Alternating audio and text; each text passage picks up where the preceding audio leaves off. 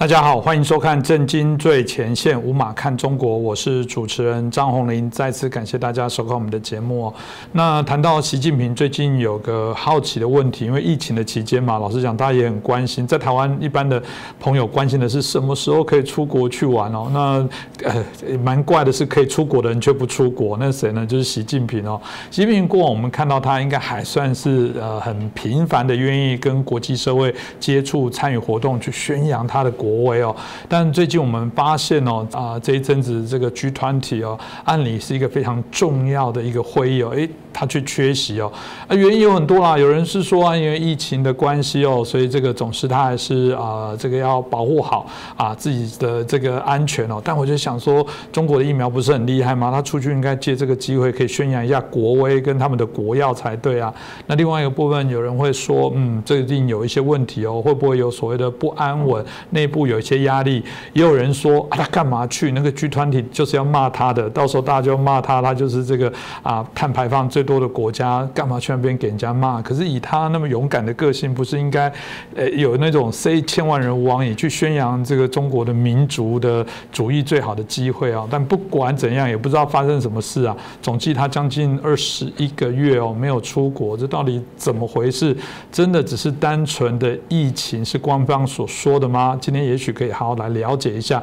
那我们开心邀请到透视中国的高级研究员，也是台大政治系的荣誉教授，我们明居。正老师，明老师你好。呃，主持人洪林老师好，各位观众朋友大家好，很高兴终于脱下口罩来做节目了。是，就我们刚刚提到老师啊，这个呃很多凡人都很想要出国，然后最好都不用隔离检疫，然后回到过往这个喜欢出国旅游那个啊这个行万里路的那种愉快哦。那偏偏习近平嗯能出国却不出国，那那当然啦，官方说法是说因为疫情防疫的一些考量了。老师你相信吗？真的是这么单纯的考量就这样子吗？我想呢，应该是部分原因了哈。就像你刚刚说的，他大可以打了这个国药或科兴之后出去宣扬说，呃，中国疫苗有多好什么等等。那你说怕人家骂他，他也经常回嘴嘛，所以也没什么。也不是第一次被骂，应该这么讲。对，所以呃，其实我们觉得比较大的考量还是内部政情不那么稳定。呃，如果回翻开中共的历史，我们可以看到就是。过去有过几次，不是每一次哈。过去有过几次，就是领导人出国的时候回来呢，就变天的。嗯，呃，我现在很快能想到呢，大概有几个比较大的例子了哈。第一个是刘少奇，刘少奇在一九六三年呢，这个上半年呢，呃，带着夫人呢去了什么印尼啦、呃缅甸啦、柬埔寨啦、越南啦什么的，当然分两三次出去的。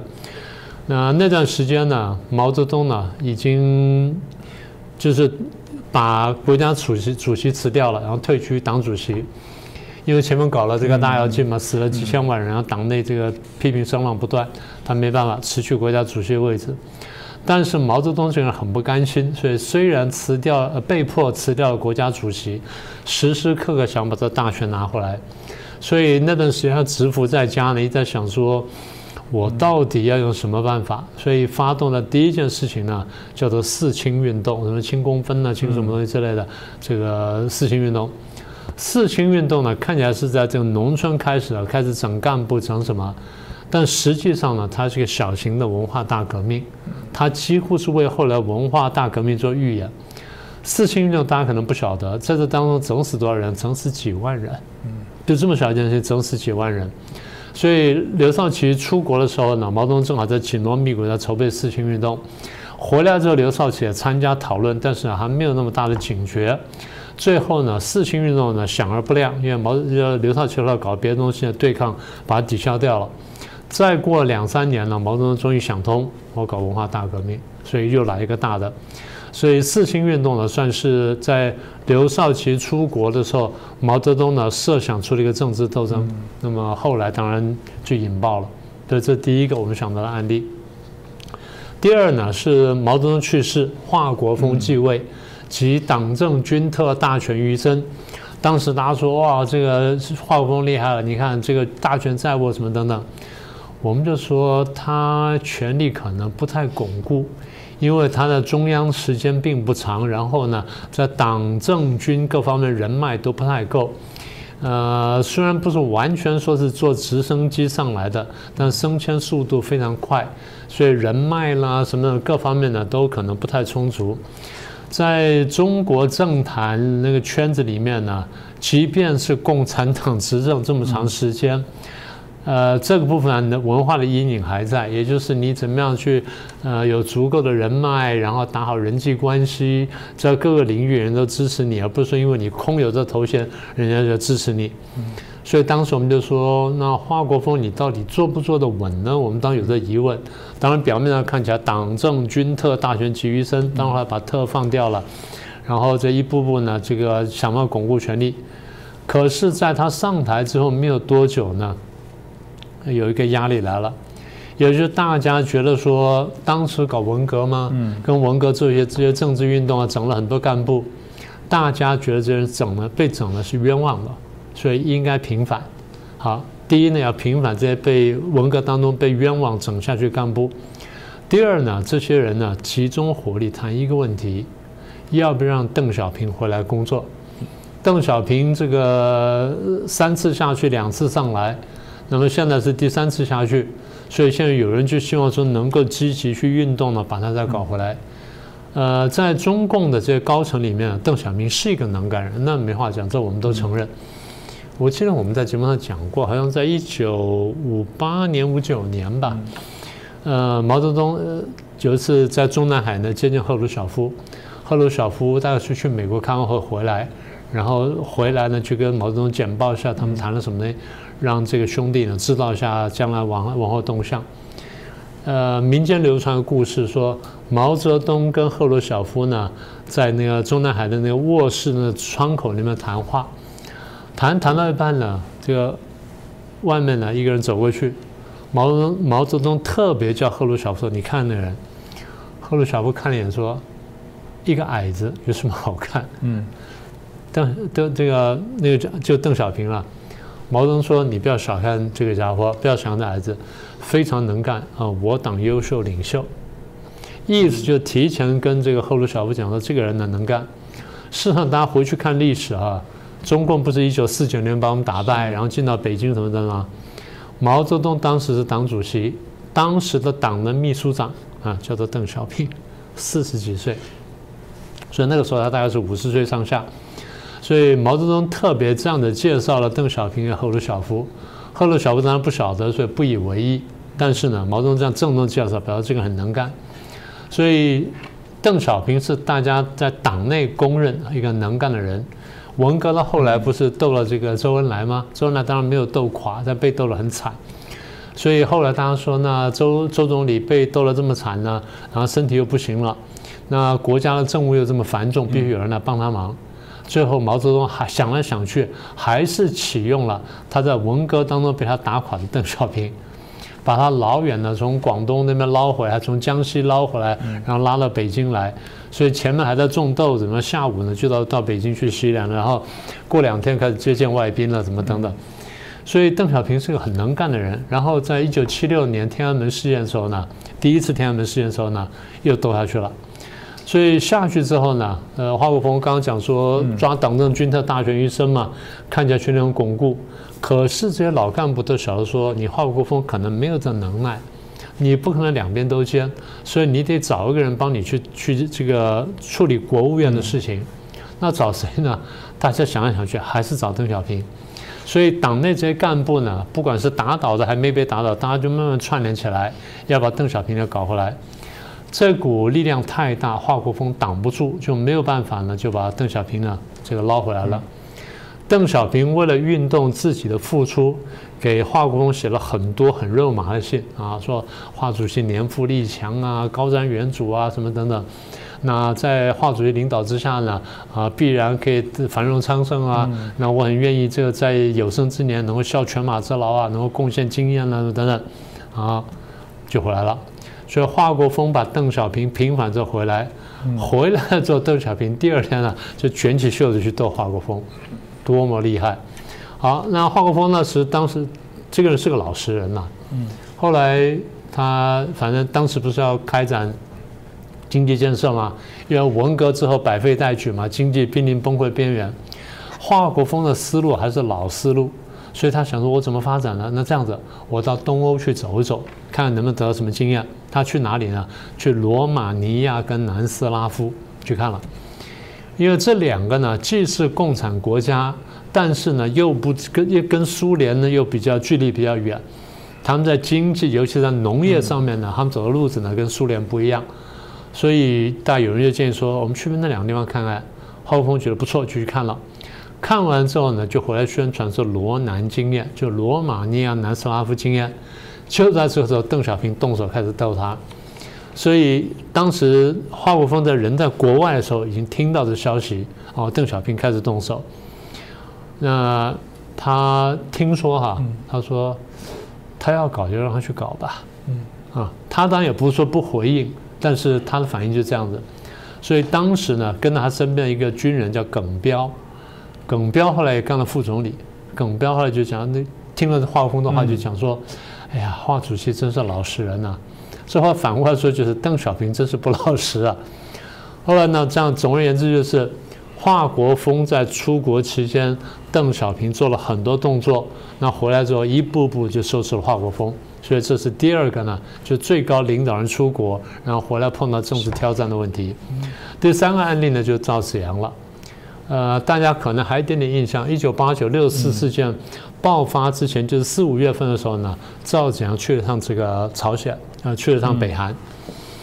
然后去以前，因为当时天安门已经有点乱了，但是事情慢慢平复，所以在平复之后呢，他说好，那我可以去北韩，因为已经拖了段时间，就去了。去以前之后，人家把人民日报的几篇什么稿子给他看，他会看说啊没问题，那就发吧。嗯。后来听说，他看完这个稿子，被人家再改一次，把几些关键的话改动了几个字，就是那几段话呢，刺激到广场前面的人说：“哦，我们是有组织、有预谋的反党行动。”那原来赵子阳的定性说，这些人就是爱国运动，那我们要对话啊什么等等，就这话一改之后呢，大家觉得中央的口气变了。也就是说，大家同样操弄同一篇社论在做这件事情。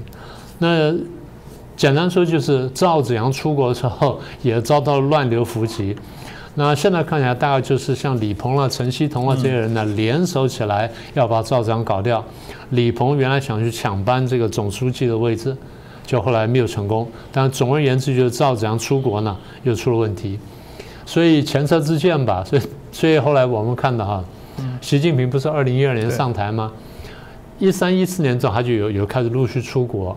当时我们就注意到，这是他第一任，第一任是二零一二到二零一七，但他二零一三年到二零一七出国那段时间，我们注意到，他出国的时候经常有大人帮他压阵。嗯，什么大人呢？有的时候是胡锦涛，有的时候是温家宝，就出面呢，在到到处巡视。有的时候是什么故地重游，有的时候是回母校去看，有的时候就到哪边调研，有的时候到哪边参访，消息都做了很大，报道都很厉害。这在中共过去是没有这个规矩的。中共过去是离退休老干部一般的时候不报道，个人的的活动都不报道的，除非非常特别，像邓小平这种情况才偶尔报一下。那么习近平出国的时候去大报胡锦涛、温家宝，所以我们的诠释是。习近平的权力还不太巩固，所以当他离开之后，怕家里没有大人，就让这大人出来巡。但是到第二任一七年以后，他权力比较巩固，当他再出国的时候，当然就不用出来了。那么，所以现在回到你最早的问题，你问说，对，二十一个月没出国的确罕见。官方说的 B E 呢，那可能只是一个很小的理由。那真正我觉得还是政治权力呢不太巩固的原因。这个大家可以想象啦，这个高处不胜寒哦，特别是你的体质如果是如此哦。但老师刚才提到很多不稳定的部分，我比较好奇，是不是有哪些的迹象可以看到？刚除了老师谈的是历史上有一些出国之后的一些问题，那如果我们真的真实来分析的话，最近有没有中国内部真的有一些不稳定，可能真的导致习近平可能不敢出国？有，这的确是有，因为一方面就是过去我们过去提过嘛。呃，江泽民在台湾时间非常长，他真正在台上当一把手时间是十三年，但下来之后呢，胡锦涛执政，他又干了十年的这个太上皇幕后垂帘听政，当然不是事事都管，但大事情他必然插手。那我们看过好几次案例，所以在胡锦涛下台的时候，他当不是掩面痛哭嘛？我们当时解释是，好不容易熬了这十年啊，非常辛苦。然后习近平面无表情坐在旁边，等他哭完之后再继续讲话。习近平看胡锦涛这十年是很有感受的。嗯。哦，你这么干了十年儿皇帝，你下来了哇，很很痛苦。现在该我上来了，我会不会干儿皇帝呢？所以他得琢磨说，我怎么样才能不干儿皇帝？怎么样才能得到真实权利？可是我们刚刚讲了，这个前面江泽民呢，干了十年的这皇帝，又十年垂帘听政，最后最落落实的最后一句话就是。从中央到地方，从文官到武官，安排了他的人马继续执行他政策，架空前面的胡温，然后准备架空现在的习李。所以习近平上来之后想说要夺权，那怎么夺权呢？就是我们讲的反贪腐夺权。所以一三年开始呢，连续反贪腐多年，一直到现在。反贪腐固然是一个拿得出的一个名义，但实际上呢，反贪腐只是一小部分理由。你如果真要反贪腐，把全部官员抓起来，那就差不多了，对不对？我们都讲过，那为什么不全抓呢？不是为了安定的因素，而是为了政治斗争的考量来决定抓或不抓。好，那现在我们最近看到的呢，大概有几个部分。第一个部分呢，就是清洗军方。呃，九月份的时候，现在是十一月了哈。嗯。九月上中旬，其实陆陆续我们都看到，但九月份这几份比较特别。九月十三号一次，十六号一次，两次呢。解放军报出来登很大的文章，去批评过去几年发生的事情。十三号那篇呢，批的是郭伯雄、徐才厚，就是江泽民的两个军委副主席。那再来呢，就批房峰辉跟张扬。房峰辉、张扬呢是后来推荐给习近平，然后干了这个军委副主席，跟他干了那个总参总后的。啊，当然他们后来叫了别的名字。呃，事情都过去了，报纸不断拿出来讲，还讲了什么呢？啊，有死刑的什么的。换句话说，第一，军中呢还是有不稳因素，否则我不需要这样讲。嗯，中共的文宣是无去无风不起浪，但是我一讲话呢，表示背后一定有原因，否则我讲它来干什么？那不但讲了这些人，还提了死刑。这十三号的这个报纸，十六号报纸讲的更重，他把当年的张国焘跟王明都拿出来讲了。呃，张国焘手上是有过军权的，王明呢是有过党权的。除了这两个人之外呢，把林彪拿出来再骂了一次。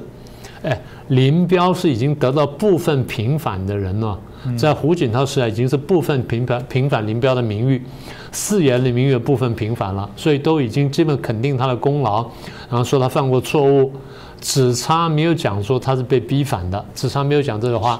好。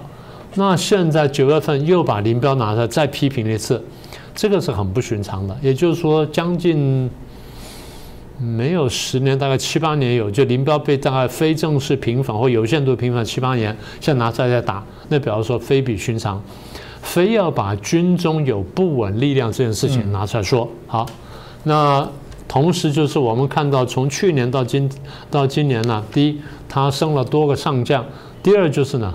最奇怪就是，我不知道有没有在那边讲过，西部战区战区司令员呢连续换人。二零一六年呢，又叫赵宗奇，干了四年，哈，正常下台了。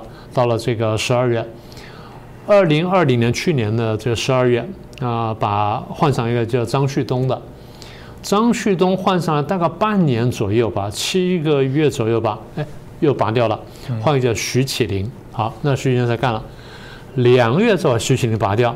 换了现在这个汪海江，所以第一呢，连续换呢，第一个你说赵忠奇换那个是正常，后面三个坦白说就不太正常，所以我们就想说是不是西部战区出了什么事？但坦白说现在资讯不太透明，那么这个部分是我们看到的军方我们觉得比较奇怪的事情。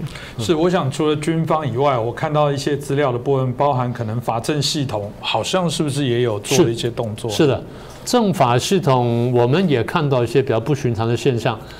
光是前面我不说了哈，光是去年一年呢，罚了好几个政法高官，一个是最近才判那个什么的公开贪贪船的孙立军嘛，然后之前是上海市的公安局长龚道安，再来是重庆公安局长邓辉林，再来是江苏省委里面政法委书记王立科，这四个人孙巩邓王，据说都卷在暗杀里面，而且是暗杀这个习近平的案里面，这就比较特别了。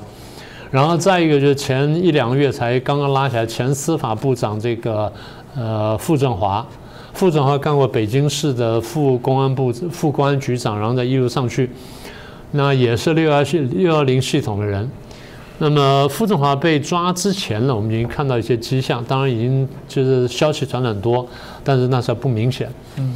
后来在今年大概四月份的时候呢，呃，可能再晚一点点，四月份。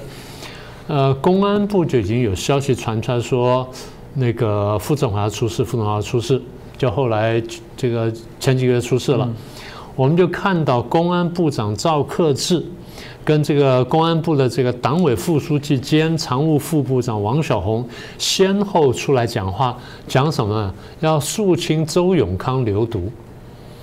周永康，我们在二零一二年王立军事件之后呢，没多久我们就讲说薄熙来倒霉，然后再过十天，我们说周永康要倒霉。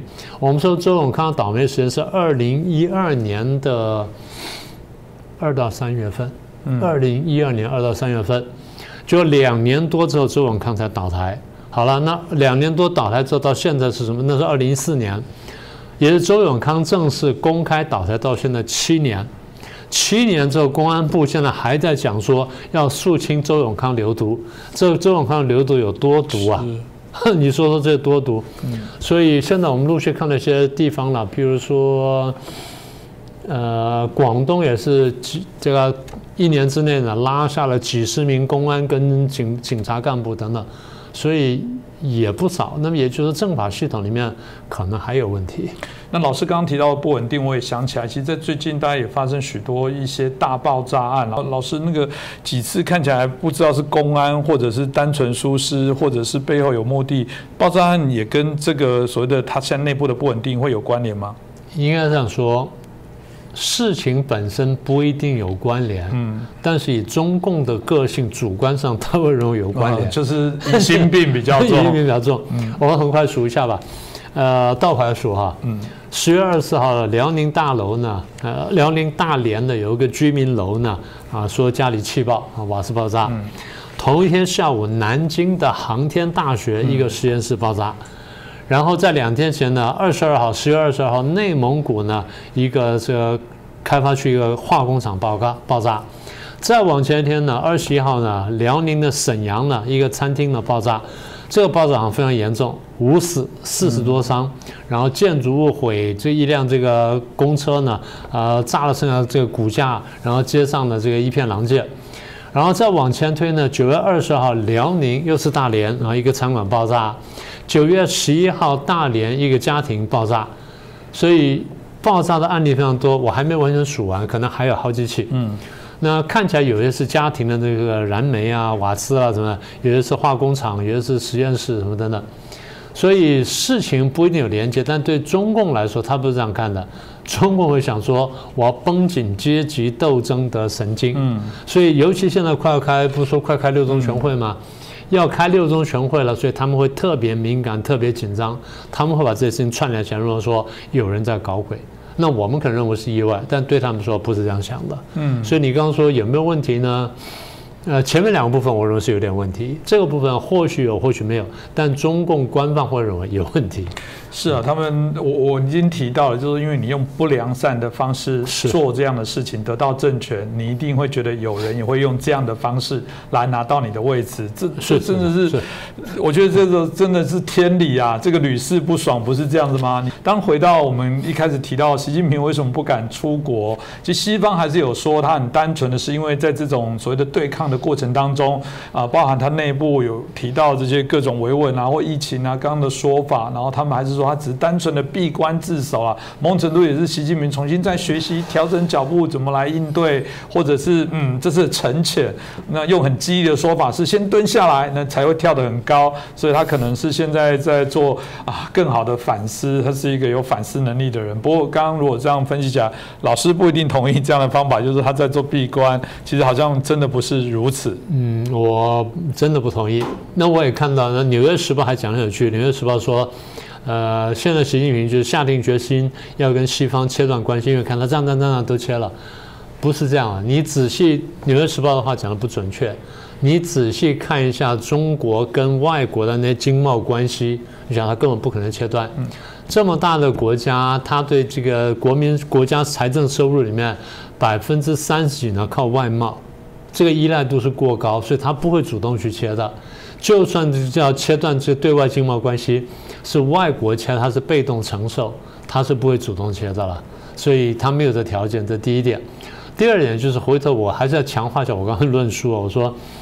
他前面看了这么多出国而生事的问题，他上台之后呢，也碰到很多暗杀的事件。我们过去讲过嘛，过去这个王岐山呢，在上一任呢，至少被暗杀二十几次都没有成功。而习近平呢，呃，香港媒体说他被暗杀过十次，那我们当然也看过几次。我现在就是简单数几次。第一个就是他刚刚上台的前后，就二零一二年要上台的时候。刚不是叫做王立军的事事件嘛？王立军不是从那个，呃，重庆跑成都，跑进美国的领事馆里面寻求政治避难嘛？然后就被抓出来，然后那个就引到了一个薄熙来倒台，然后引到呢刚刚讲的周永康事件嘛。那其中一个部分呢，就本来想搞暗杀，就是呃周永康、薄熙来呢留下要搞暗杀，暗杀对象呢包括温家宝跟习近平在内啊，这第一个案例。第二案例就是徐才厚跟郭伯雄，刚刚讲的那两个人。呃，在他们两个都先后倒台之后呢，《明报》呢有传出消息说，在习近平上台之后没有多久，徐才厚跟郭伯雄讲说，让那个家伙干五年就滚蛋，就让习近平干五年就滚蛋。他说：“你看我们现在上将，上将人很多是我们的人，不要说了，中将跟这少将呢很多呢。”一半是你家提拔的，一半是我家提拔的，所以军权军权都在我们的手上。当然，我们这军权也是用钱买来的，他们军权很多呢也是用钱买来的，我们都知道。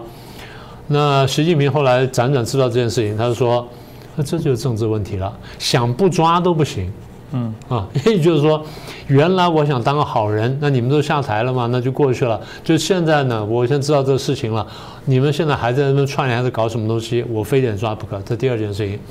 第三件事情就我刚讲的十七大，十七大召开前夕，哎，他抓了这个孙政才，前面抓了房峰辉跟张扬啊，嗯，然后还抓了什么杜恒言跟跟这个吴思德，所以一下子一天抓了十二颗星星，当然后来放了放了三颗走，然后剩下九颗星星，然后一个自杀，一个官然，一个现在下落不明，那么又抓了孙政才，说什么篡党夺权的阴谋，这些话都不是随便讲的。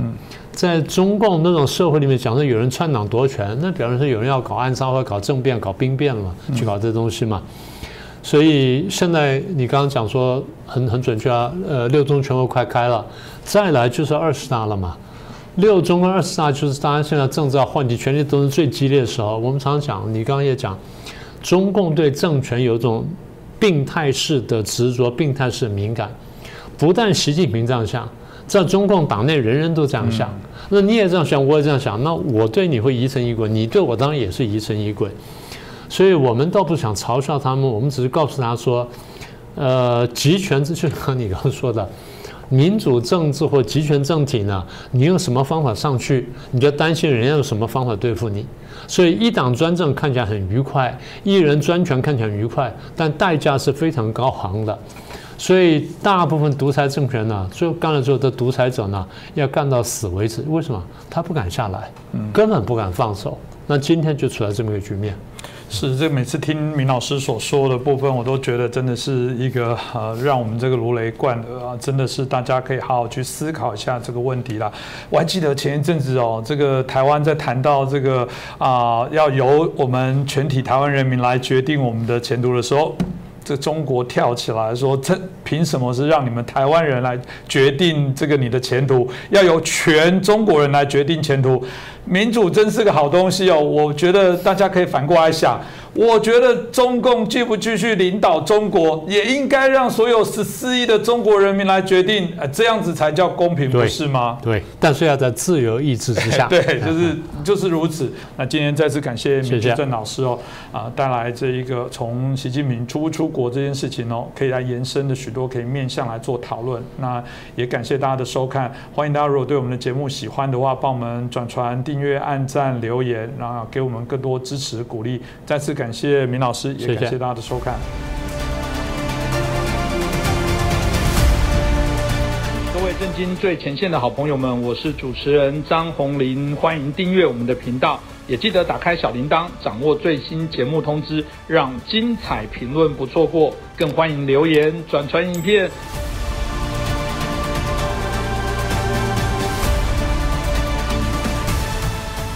大家好，欢迎收看《震惊最前线》，无马看中国，我是主持人张宏林。再次感谢大家支持我们的节目。呃，在最近哦，这个呃台湾哦啊，当然不断的还是接收到这个来自于中国的啊各种文攻武吓，包括我们前一阵子在举办这个罢免的活动，嗯，大家都说过，这里面都还有含有对岸的啊，甚至一些超限战，超过我们想象，在网络上制作许多的假新闻啊。当然有些是我们内部啊自己啊这个政党之间的攻防里面产生的这种恶意的、故意的这些讯息，但不会言哦，从外部来的部分也非常的多，所以呃，包含我们最直接的部分是这个攻击哦，从我们这个国庆开始，大概也从来没有停止过对于台湾的骚扰，即便到现在是如此。那当美国总统或全世界各国都有做了非常多的警告，包含澳洲的前总理甚至也提醒啊，中共都有可能做出可能局部的甚至全面对于台湾，不管是攻击或者是啊。做一些封锁的一个动作，这让我们当然非常的忧心。那我们的蔡英文总统当然接受 C N 的访问，也提出了许多啊很重要的一些提醒跟发言哦。啊当然他提醒啊，这个总不要全世界都听中共的，都听中国的。这个习近平也不能啊用这种我们认为比较啊错误的，甚至恶霸的这些方式来做一些事情哦。那这个当然引起我们很大的关注。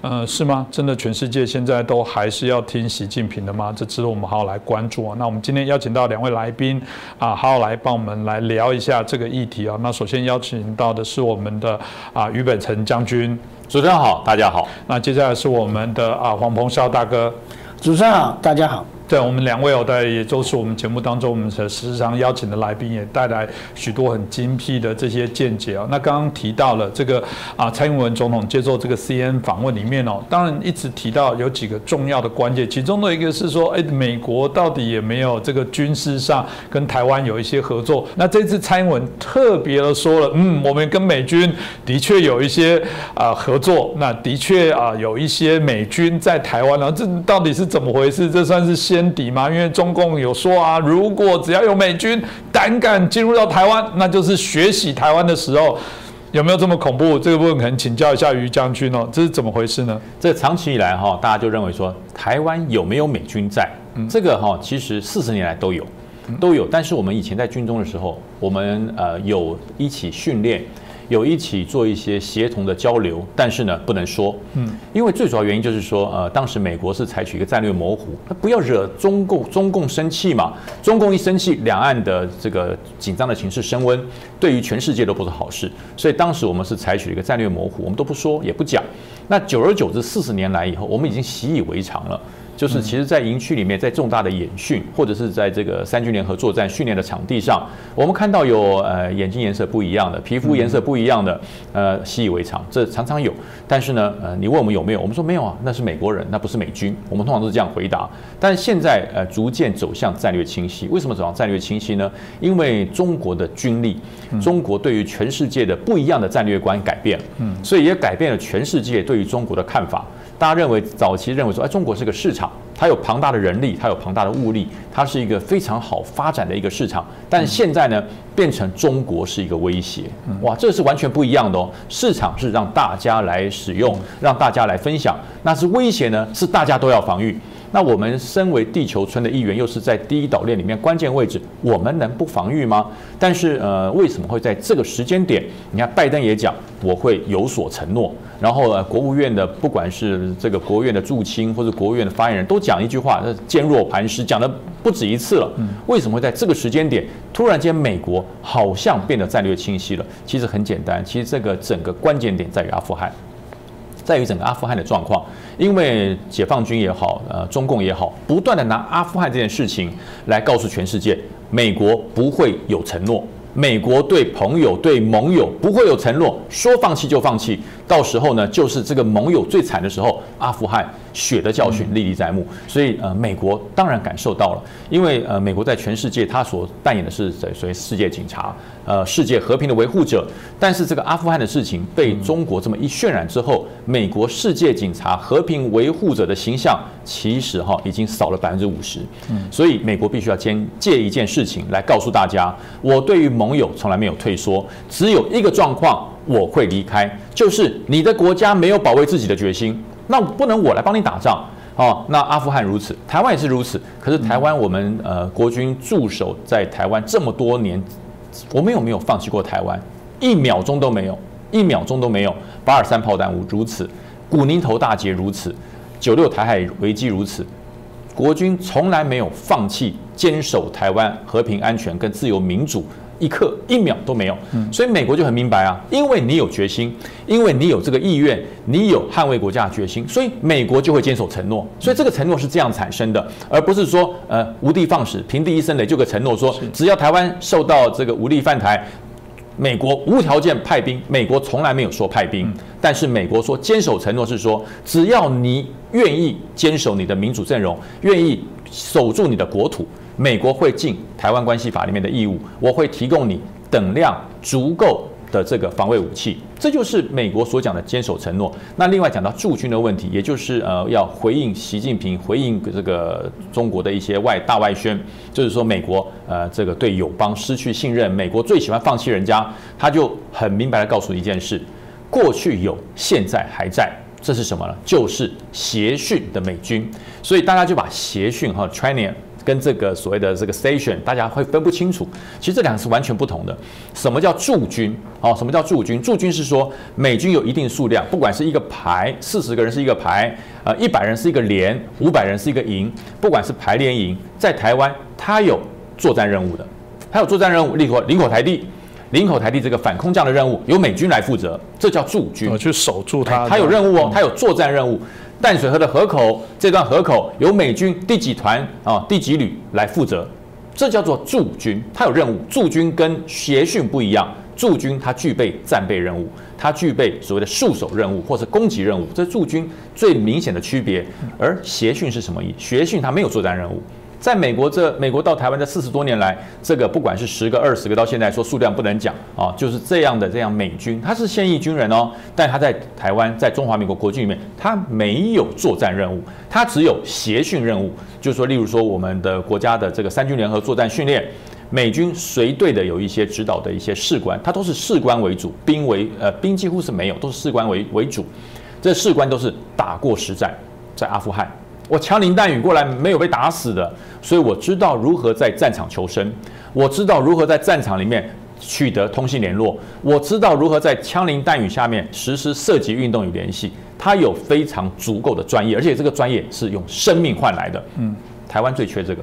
我们中华民国的国军在台湾这么多年来久训不战，我们缺的不是训练的精良。很多人说国军很多草莓兵，我我不否认有草莓兵，因为这个一样米养百种人嘛。有的男孩子二十岁之后雄壮威武，有的男孩子二十岁的时候弱不禁风，绝对有草莓兵。但是呢，我们绝对不是一个草莓部队，因为草莓兵会被淘汰，强壮的才会留下来，身强体壮、训练精良会被留下来。我们训练的精良程度，呃，美国的海豹部队的指导来讲说，你们的两栖蛙人训练的强度不会输给海豹部队，这是外国人说的，这是美国的海豹部队说的。而这些人来做什么？他就来指导你，除了训练精良之外。我把我的作战实战的经验提供给你，在什么样状况之下，你从哪个角度切入，你带上什么样的武器，如何接近，你会提高生存率。提高生存率就是增加任务达成的这个成功率。所以美军的协训就在这里。那可是人家讲说，那美军这么多年来在台湾怎么都不让人家知道？不是不让人家知道，因为对岸有人会生气啊。对不对？那个拿着笔拿着红线在画画红线的那个胡锡进，他会生气啊。对，那我们不怕胡锡进，我们也不怕中国的解放军，我们不想影响台海的和平，这是国军长久以来我们忍住不说的一个痛。但是因为现在世界氛围不一样，世界反中的风起了，那很多人说，身为中国人为什么要反中国人？我从来不反中国人，我反共产暴政。我从来不反大陆十四亿中国人，但是我对于迫害中国人自由人权的暴政，我是极力的反对。这个暴政是什么？就是中中共的政权嘛。如果说中共政权可以符合世界潮流，对人权不再欺压，对于自由给予充分的自由，对于人民的财富给予适当的保障。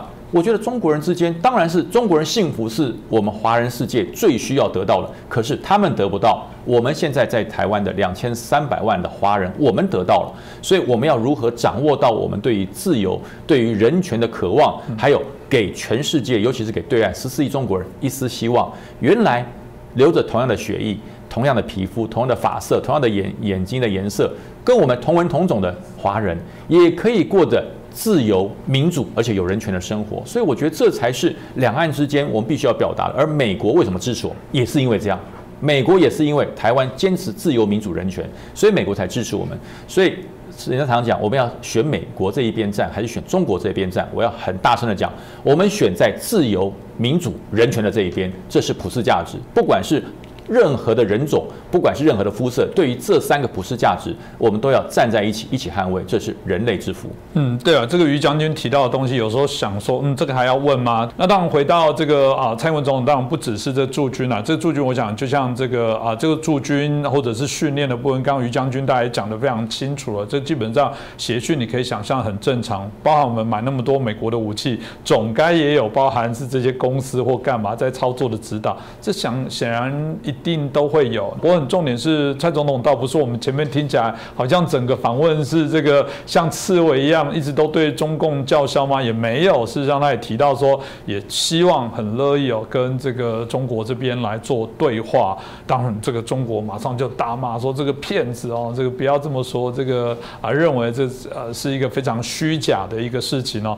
哎，甚至他们内部开始有在提到说，嗯，有一个美好的想象，当这个台湾回归。归到中国之后，那个第一天到底要过什么东西哦？这个让大家突然很好奇哦。这个到底是啊，中国已经没有什么好宣传，就是我们刚刚讲，先文公武赫都做了，也不知道在做什么。现在来一个怀柔，然后告诉你说，哇，当台湾回归到这个中国的第一天，台湾会如何？我们会如何来安置台湾的民众？台湾会有什么美好的想象？这部分请教一下彭教大哥，这个怎么回事呢？是的，每个人都有做梦的权利啊。我也在想做梦啊！如果哪天我跟林志玲结婚啊，那第一天早上会是怎么样？老师来不及，他已经结婚了。你可以想一想，还没结婚的啊。第一个，他已经结婚了，名花有主了，根本就不现实嘛。台湾的状况也是一样啊。第一个，台湾啊早就结婚了，我们是叫中华民国，对不对？我们的历史比中国还更悠久、更长。所以说，这个不现实的梦。呃，我们去评论他，坦白讲，这是浪费时间了，对不对？所以我个人认为说，我们还是来看看这个呃，我们的蔡英文总统啊，向中国提出说，哎，我们可以跟习近平大大家对等的来商谈啊，两岸关系要怎么样？关键在哪里？关键在两个地方。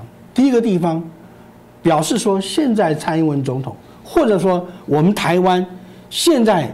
已经有那个底气，敢跟中国大家啊坐下来面对面的来谈啊，我们不怕说被矮化，我们不怕说啊会动摇民心士气，对不对？而代表说我们已经有那样的底气。第二个，也更大的关键在哪里？就是蔡英文总统在国庆的讲话里面所提到非常重要的一点，就是。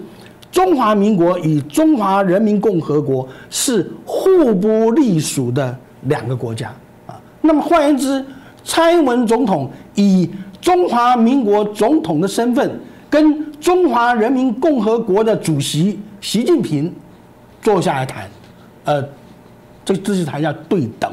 所以这样的对等，呃，如果呃中国他能够接受的话，当然是非常好的事情。但是呢，话又说回来，这就是中国一直难以跨过的这个坎啊。坦白讲，过去在老蒋时代，中华民国可硬得很，汉贼不两立啊，我根本就不承认你什么中华人民共和国啊。中华民国事实上这几十年来，我们也做了太多让步了啊，我们已经让出了三个国家，啊，第一个国家我们让出了中华人民共和国，我们跟他互不隶属，哎，对中华民国呀，我们是退让哎，对不对？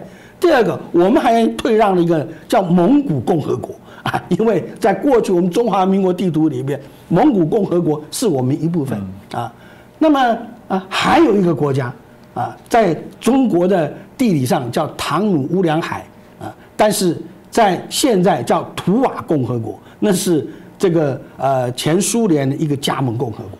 所以说啊，我们已经让出三个国家了。啊，那么如果中国啊，中华人民共和国啊，他还要计较的话，那就没办法的事情了。对我们还要怎么退让呢？所以说这个事情，呃，也代表说今天啊，在蔡英文总统的领导之下，坦白讲，我们要非常庆幸，我们选了这么一位啊，人家说台湾辣妹，事实上我觉得她真的像铁娘子一样。第一个，她不顾一切的压力。尤其不顾中国的这种的武力的这种恐吓，整军经武，你看在她手上，我们的国防建设跟过去马英九时代不可同日而语啊！啊，马英九时代做的是什么？国防砍树啊！你看啊，过去我们原来这个呃征兵制义务役的，马英九时代停掉啊。过去我们军队里面有军法。马英九时代取消了一个军队，你没有自己的军法，坦白讲，你难以维持你的军纪啊！啊，过去我们的这个军情局，我们的情报单位很多对大陆的派遣啊，那么马英九时代停止啊军情局的派遣，反而是中共派遣了一大堆的啊这个人民解放军的间谍到台湾来，所以说今天我们看到说。在这个呃蔡英文总统的这几年里面，他真的对台湾的国防建设可以说有目共睹。今天也因为说我们在国防的力量上越来越坚实，所以说今天人家说我们草莓兵，什么草莓兵呢？坦白讲，一个军队啊，最重要的是你的精锐部队，因为现在的作战不像以前啊。非常大的规模，两军对峙，一搞搞个几十年，现在没有了。现在的作战往往就几天功夫就见真章了啊。那么，尤其是在我们的本岛的防御作战里面，因为以台湾的这种呃海滩的地形，中国没有办法一次能够派派出两个营以上的部队在一个地方登陆的。所以说，我们如何有非常快速的反应？精锐的打击，能够在他没有站稳滩头的时候，就对他造成了一个所谓不平衡的作战的这种震撼。战场的穿插，这需要是少数的精锐部队。所以我看到我们的特战，美国来训练的是我们的特战单位啊，是我们特战部队，是我们的陆战队。所以这就代表说，第一个，美军是评估过的，知道我们需要什么。第二个，我我那天我看那个影片里面，哎，我们的特战部队骑个那个越野摩托车，哎呀，我说这就对了嘛，对不对？因为台湾的道路状况，如果说你一出门，就像宜将军他过去的啊那个装甲部队一样啊，坦白讲，你来不及，因为交通状况没有这么顺畅。但是你骑个越野摩托车，你能在很快的时间里面到达现场，这个就是我们台湾。作战所需要的这种的战术单位，所以在这里我们也看到说，呃，经过这七十年来，我们不断的在国防啊，在外交上面的不断的进步，不断的精进。现在我们的总统蔡英文更有信心，更有底气来正面的面对中国的国家主席习近平。嗯，这个大概也是我们刚刚听到彭教大哥所提到的部分啊。台湾党内部都还在做很多努力。我我们的节目的呃特质一直是如此啊，就是说呃中共啊他的军力某些好的部分，我觉得我们也不一直唱衰说啊纸糊的。嗯，我想这个不会骗人。但你说台湾真的被有一些人说的那么不堪一击，说你现在的台湾的军队都是 外国媒体说都在扫地，这也不尽公平哦。就我想在第一线人都会知道。台湾还是有许多这优秀的这些啊职业军人哦，这为台湾土地的捍卫里面还是做非常多的努力哦。当然，这些人有的很辛苦，远在东沙，也有人说东沙就是这个啊易攻难守，是真的。他发动攻击，你也只能交给他。但如果交给他之后，嗯，既然是易攻难守，那对方要守也不容易啊。这到底嗯可不可能？那另外一个部分是真的，假设发生这种事情，真的中共动武在封。杀了那那个结果会是如何？会有什么样的一个发展的可能呢？我不知道于将军想过这个问题吗？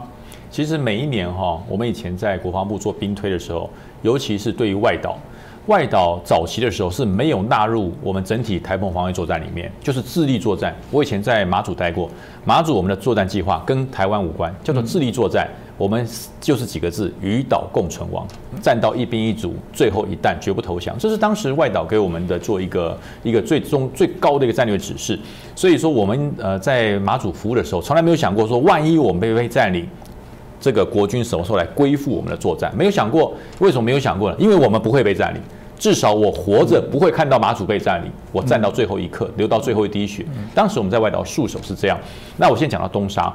呃，我们从北到南哈，我们我们台湾海峡从北到南有三个重大的屏障，最北方就是南竿、北竿、东脊、西举，还有这个东引，这是在最北台湾海峡最北端，靠近大陆最近的。中间的部分是金门，金门的部分在靠南部，这就是东沙岛。这三个屏障。在当时这个七十年前，我们为什么要这样做呢？增加台海的战略纵深，也就是当时因为呃武器公司的武器没有那么发达，他要过来一定要靠过海运渡海过来，那这三个屏障防线会第一个发现，会给台湾充分的时间预警，因为你要渡过，你要拿下这几个地方，毕竟是要惊天地泣鬼神嘛。你看古宁头大战也好，相关的战役也好，都是惊天地泣鬼神，那会不会打响？中共侵略台湾的第一门炮，全世界都知道啦。你在打台湾，那这个时候只要守住、挺住，后面世界上对于自由、人权爱仔的这些国家，势必会，我说他不会出兵，但是会给你协助。那现在是把日本绑进来了。因为日本，你看包含了与那国岛，包含了冲绳，那跟台湾简直绑在一起嘛。所以现在美国把日本绑进来，也就是说，如果台湾受到侵略，你的日本所有的领土也不会苟安呐。所以日本现在有了警觉，包含现在岸田，他也是把这个事情直接宣示，台湾的安全跟日本安全是绑在一起。那但是我们可以高兴，但是不能依赖。我们可以高兴，不能依赖。高兴的是我们有更多的盟友，我们不孤独。但是我说不能依赖是。自己的国家自己救，自己的国土自己守，这绝对不能依赖日本、依赖美国，绝不能依赖。那但是东沙这个状况，它是易攻难守。那这个状况，中共能不能拿下？那早就可以拿下了。在东沙岛才多大？一点七左右的平方公里，非常的小。距离高雄四百四十六公里，距离这个这个广这个汕头才两百公里。那当然是距离敌方近，距离我方远。按照补给线来讲。它的补给线短，我的补给线长，我们不占便宜，我们在战略上是呃是劣势。可是为什么中共七十几年来都没有动过东沙？因为他也知道拿下东沙之后，他只有一个条件：动这个中国共产党、中国的解放军要打台湾，他绝对不是说直接去打你台湾，耗损太大，对于他的经济，对于他本身自己内部的矛盾都会产生很大的问题。但是他可以打可以打东沙。我把东沙拿下来，我只想造成一个因素，不是军事因素，是心理因素。东沙岛上两三百个驻军，如果今天解放军过来，我们这两三百个驻军不战而降，而不打仗，弃械投降，那这三百多个人变成俘虏，这个俘虏被带回中国大陆境内去之后，对于台湾内部有多大的影响？你有两百多个军人被我俘虏嘞，你政府要怎么办？蔡英文要不要表态？国防部要不要表态？我们民间要不要会不会出现这个？哎，那是我的儿子啊，是我的孩子啊，会不会出现反战的声浪，逼迫政府跟对岸谈和？这就是什么以武逼统啊！嗯，这就是中国最想要的伎俩，叫做以武逼统，就是要拿下你的东沙岛，让你这些人都不要受伤，也不要流血。他大老远的开始用心在喊话，哎，放下武器吧，中国人不打中国人，何必在这里丧失你的生命呢？你还年轻，还有太太，还有孩子。那我们的国军如果傻乎乎的就把枪放了，就给俘虏了，成功了。中国的解放军不花一枪一弹，不损一兵一卒，把你这些人全部带到大陆去，变成样板，变成样板。然后台湾这个地方两百多个人俘虏，哎，他跟你谈，你有什么筹码跟他谈？嗯，对不对？那东沙会不会被拿下，已经不重要了，因为他要的是心理战，他要的是整体人民对政府的信心崩溃。他要的是政府左右为难，战还是和？左右为难，最后用这两百两三百个俘虏逼迫你跟我和谈，这就是中国要的。那但是这些年来为什么没有这样做？我们都讲出来了，为什么不这样做？因为中华民国的国军他不会投降，因为古宁头告诉他我们不会投降，八二三告诉他我们不会投降，一江山是宁死不屈。你如果要用武力来侵犯东沙的话，你所换到的是台湾两千三百万人更坚定的痛恨你这个暴政。所以他也知道，他也在评估。所以现在，呃，中国透过了很多同路人的做法，就是在岛内不断的鼓噪，制造你政府之间的矛盾，制造你群呃这个各不同族群之间的矛盾，造成你最大的矛盾之后，他才有机可乘。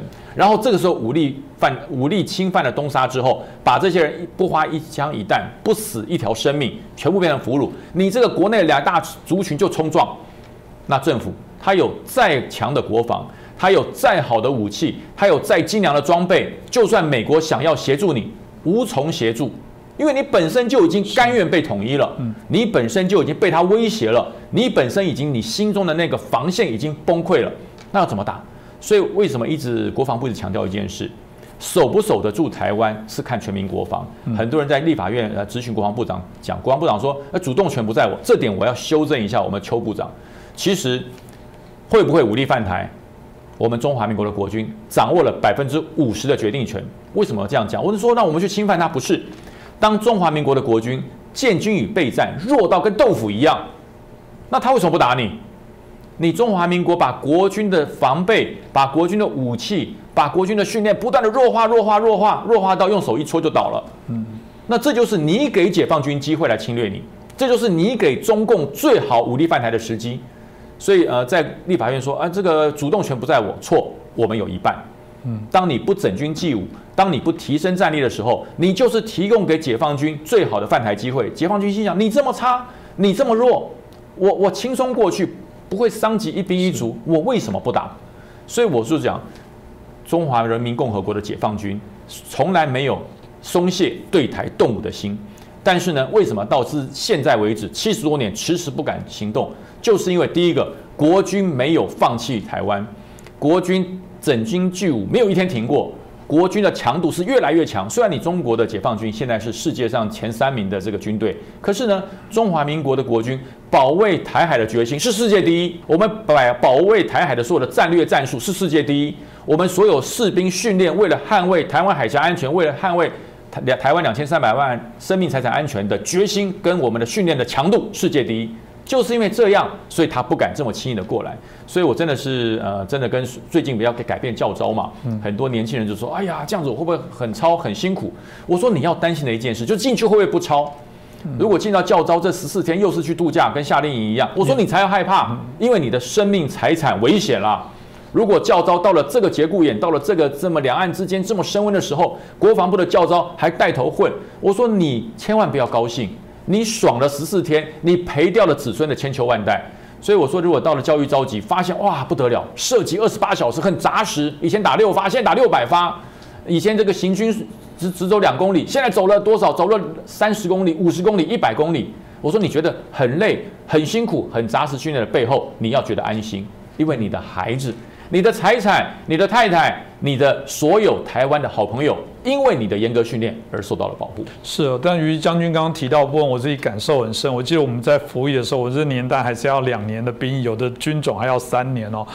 嗯，我记得那时候说法，当然也是自我安慰，但我觉得这样听起来是非常有道理。他说：“你现在认真花两年保护大家，以后大家会认真保护你这个一辈子，这是很公平啊，这应该就是如此啊。”这部分我觉得彭教大哥，你有没有要补充的？其实我相信你也对于这个东沙真的被攻被打，你应该有一些看法。是的，呃，其实刚才宜将军讲的非常好啊，的确是我们的国军过去的。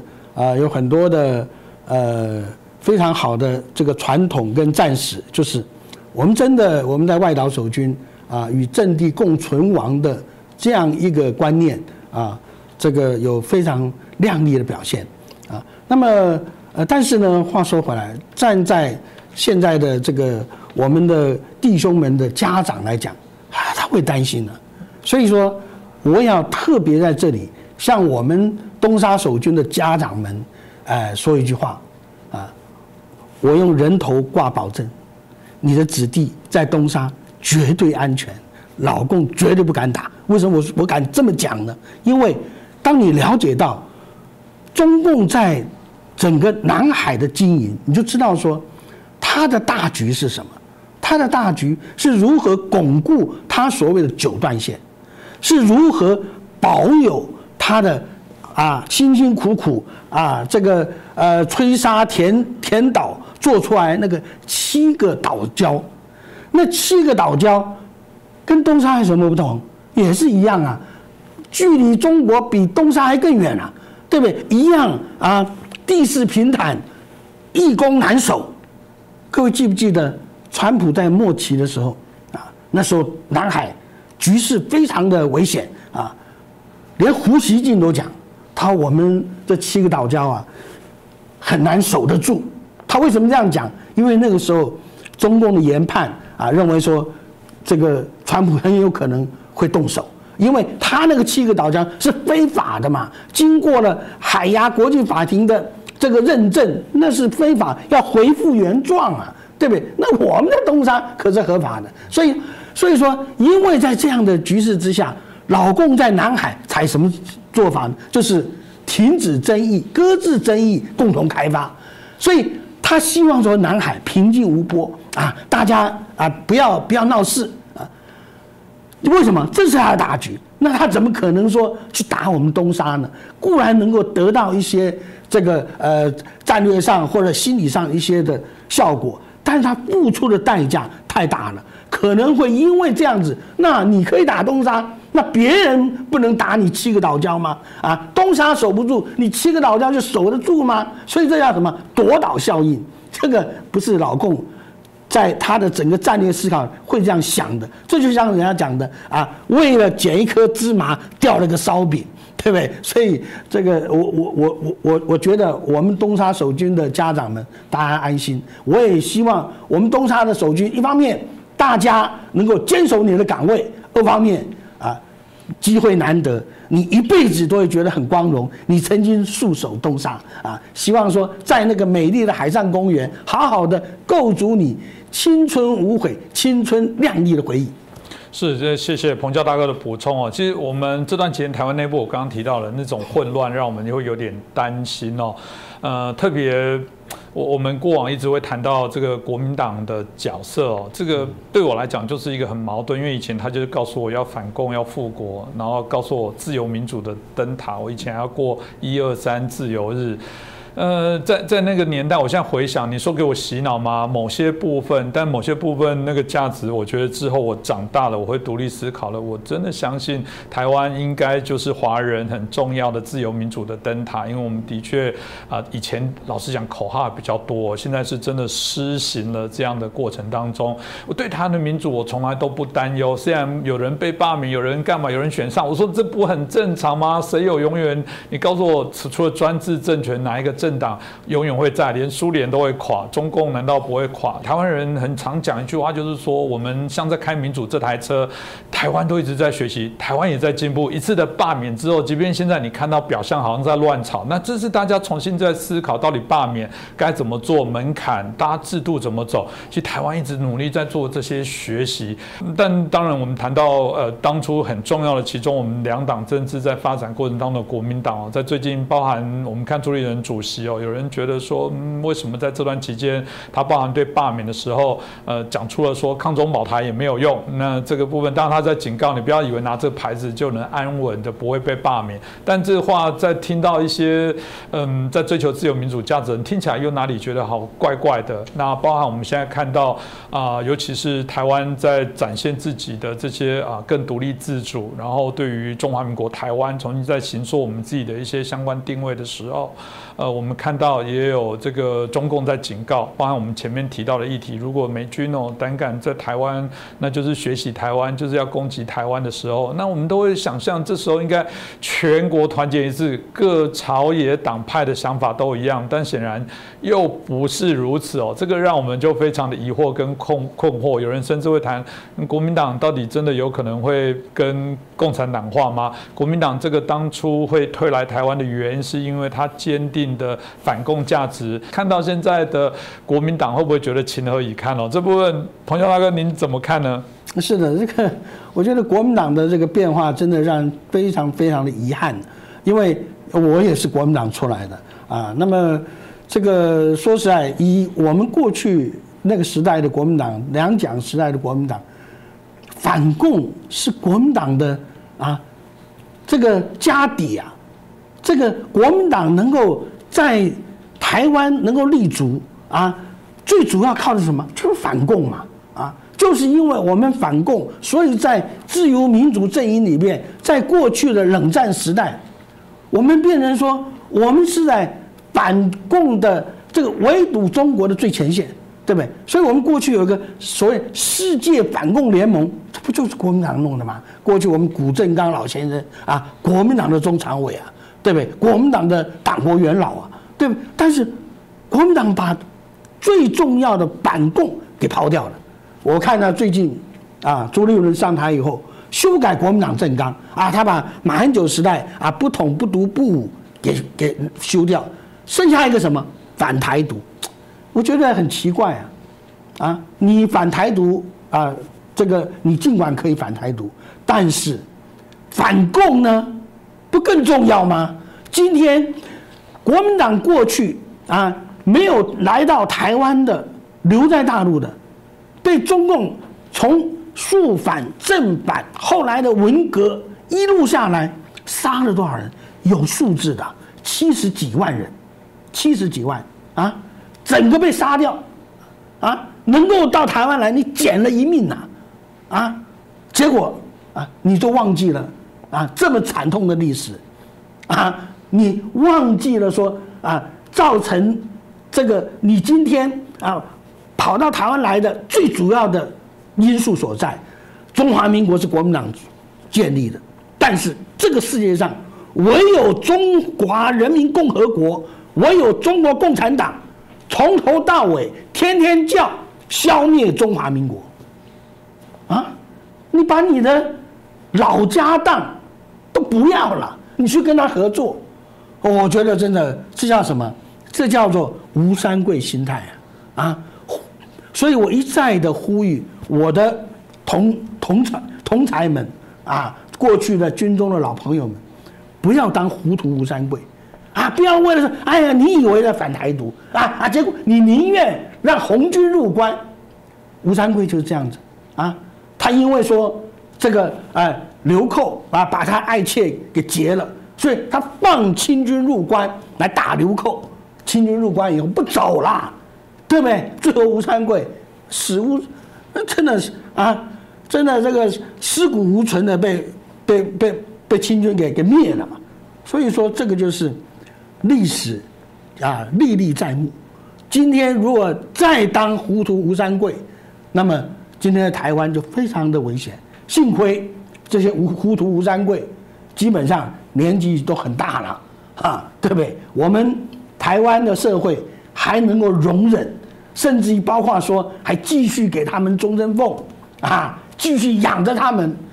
但是真的是，我觉得真的是这是非常遗憾的地方。坦白讲，我一点不担心中共的有形的对台湾的武力的威吓，我最担心的就是这种的看不到的，透过网络，透过认知作战，啊，透过这样子，然后这也是过去美国的这个国务卿啊，他所讲的啊，中国在台湾啊，遥控了一支啊与他呼应的这样一股力量。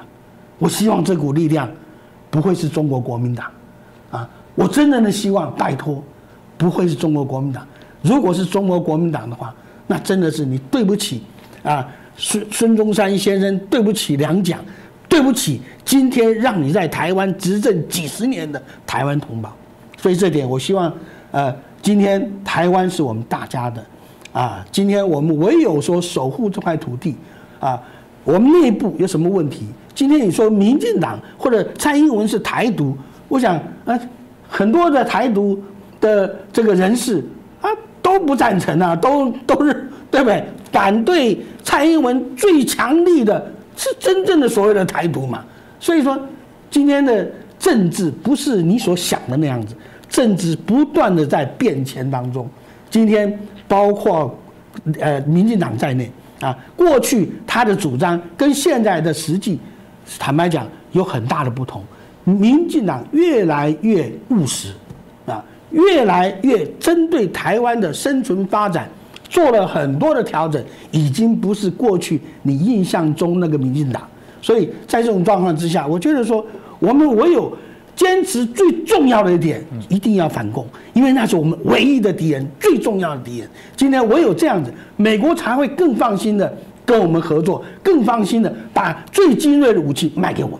是，这蛮重要。这个于将军，因为我们刚刚提到国民党当然现在一直在强调九二共识，也在呼应。那他特别强调一中各表，因为有时候中共不讲这件事，那难道谈一中各表就就 OK 了，就没有问题吗？这个到底实不实际呢？这会不会让国民党真的人家怀疑你真的就是共产党化了？这个哈，其实你说民进党，民进党有两个这个核心的目标，一个是反核，一个是台独。嗯，那但是民进党透过了他们这个台湾前途决议文之后，他把这个。台独先动起来了，以后有两千三百万人决定先不谈，先维持中华民国现状，这是民进党现在走的路。所以说，民进党为什么可以获得八百一十七万票，是这个原因。他不再走非常偏执的台独，而是把台独先冻结起来。我先由这个中华民国为基底，最后由台湾人民自己决定未来的前途。这是两千三百万人绝大多数的意见，可以接受。但中国国民党的两个这个神主牌，第一个统一。嗯，统一，那统一是什么？是三民主义统一中国的统一哦，不是被习近平的红统哦。所以我们就呃用一个比较直接，就是蓝统。我们讲是蓝统，而不是红统。嗯。可是现在呢，很多国民党的人士，他把这个蓝统红统傻傻分不清楚。我不信他分不清楚，他故意分不清楚。因为为什么？因为搞不过民进党，那干脆叫共产党来治你。那至少共产党跟这个国民党还有一点最最大的相同点，叫反台独。可是大家要分清楚哦，中国共产党习近平嘴巴的反台独跟中国国民党的反台独不一样。中国国民党所谓的反台独是说，让中华民国的政权消失掉，让我们中华民国青天满地红、青天白日满地红的国旗不见。重新建立新的国号，重新建建立新的国旗，重新建立新的所有制度，不再走中走走三民主义的这个制度了。这叫做中国国民党反的台独，是这个，就是推翻中华民国，重新建立一个台湾国，这是中国国民党反的。可是中华人民共和国习近平国台办中共他们反的台独是什么？包含中华民国，他反的台独是包含中华民国。哦你坚持中华民国在世界上是一个主权独立。有独立行使国际权利的国家，他就认为这是台独。我跟你讲，这不是我乱说的，同理可证，就是我。我在所有场合都说，中华民国是一个主权独立的国家，因为我们有自己的领土，我们有自己的军队，我们有自己的组织，啊，主权在我，我们是一个独立的国家，我就被冠上了台独分子。所以大家很清楚的，中共的反台独是反中华民国。中共的反台独是要消灭中华民国，他要让中华民国变成中华人民共和国的一个省，叫台湾省，这是他要的。所以中国国民党不要再打迷糊仗了。所以国民党现在为什么没有办法？呃，你看民进党表现的不是很好啊，可是为什么中国国民党一颓不振，没有人支持，支持度就这么低呢？就是因为你还在打迷糊仗。我相信所有中中国国民党的同仁都比我还要清楚，都知道所谓的一中各表是没得表。他的一中各表就是唯一中华人民共和国，叫你表表态是表什么？就是表态你是中国的一个省。他的一中各表是这个意思，就是一国两制嘛。所以我解释完毕之后，你就很清楚，中华人民共和国习近平国台办里面所讲的九二共识，所讲的一中各表，就是一国两制，就是你表态你是中华人民共和国其中的一个省，表示叫做台湾省，这是我们要的吗？所以说这一次每一次主席产生之后，我们的全国党代表大会都很期盼一件事，就是主席要发布他的未来四年的政党的政策纲领。那以前我们坚定了三个不统、不独、不武。那这不统不独不武代表什么呢？就叫做坚定中华民国，坚定中华民国在台澎金马的治权，这就是当时中国国民党最大的政策纲领。可是现在这次改掉了，不统不独不武不见了，叫做什么？求同尊义。求同尊义是尊什么？义是什么？义就是你叫中华人民共和国，我叫中华民国。可是在中国的面前，在习近平的面前，不准讲中华民国。你在习近平的面前，你只准讲中华人民共和国。这叫做尊义。我为什么要尊你的义？我们两个本来就是一个事隔两岸两个不同的国家，所以蔡英文都有勇气讲出来了。中华人民共和国跟中华民国是两个互不隶属的国家。民进党说出来了，你国民党还在说，你还在说，你还在不敢表达你国民党坚定中华民国立场的政策。你一边讲了中华民国，一边去跟对岸说，呃，这个求同尊异，谁能相信你？谁能支持你？所以我觉得。中国国民党现在已经面临到了一个生存的转捩点，不是人多人少的问题，不是票多票少的问题，是你的政策要定位了。你的政策要定位了，你必须回到中国国民党的核心价值，叫做坚定中华民国立场。那坚定中华民国立场，就是跟中华人民共和国是完全没有同的，完全没有同的，因为中华人民共和国不允许你坚定中华民国。那你国民党坚定中华民国立场，你跟中国共产党就是分开的，所以你现在中国国民党要让两千三百万人看到你的气魄，看到你支持中华民国的气魄，看到你不要看到习近平就矮一截的气魄，看到你不要听到国台办就不敢反击的气魄，看到你。对于所有两千三百万人，你是人民为主的气魄，国民党才回得来。这个好像大家很常看到电影的情节哦，这个两个兄弟哦在争着谁要继承王位，有一个他比较示弱，然后比较没有办法拿到权力，然后他就想隔壁那个国家的人把他引进来，然后取得我的政权，然后我再怎样，最后就是连他的国家全部都灭亡了。这是好莱坞的情节，很很八股跟撒狗血，但你都知道，我们现在不就是如此？我我还是每次都举一个例子，这些让我很感慨的事情。台北市曾有一个很知名度的市议员，有一次台湾在讨论说，我们这个中华民呃就是五星旗哦，要不要禁止在台湾的时候，他既然写脸书说，我绝对会捍卫五星旗在台湾的权利。Fine，其实真的台湾人，我们台湾有时候在街上真的会看到五星旗，真的没什么感觉。电影、电视上我们也不会打个马赛克。但我一直觉得，中国国民党的市议员不是应该要捍卫中华民国的国旗在人民广场飘扬吗？捍卫五星旗在台湾飘扬是多么低等那个。不用你的，现在就是一个事实了，这就是没有搞清楚哦。我们过去在节目上很多老师都说了，到底你搞不清楚谁是敌人，谁是竞争对手。我们这样在谈到没有在谈到节目当中，我想大家都知道，我们对于政党在谈到中国议题的。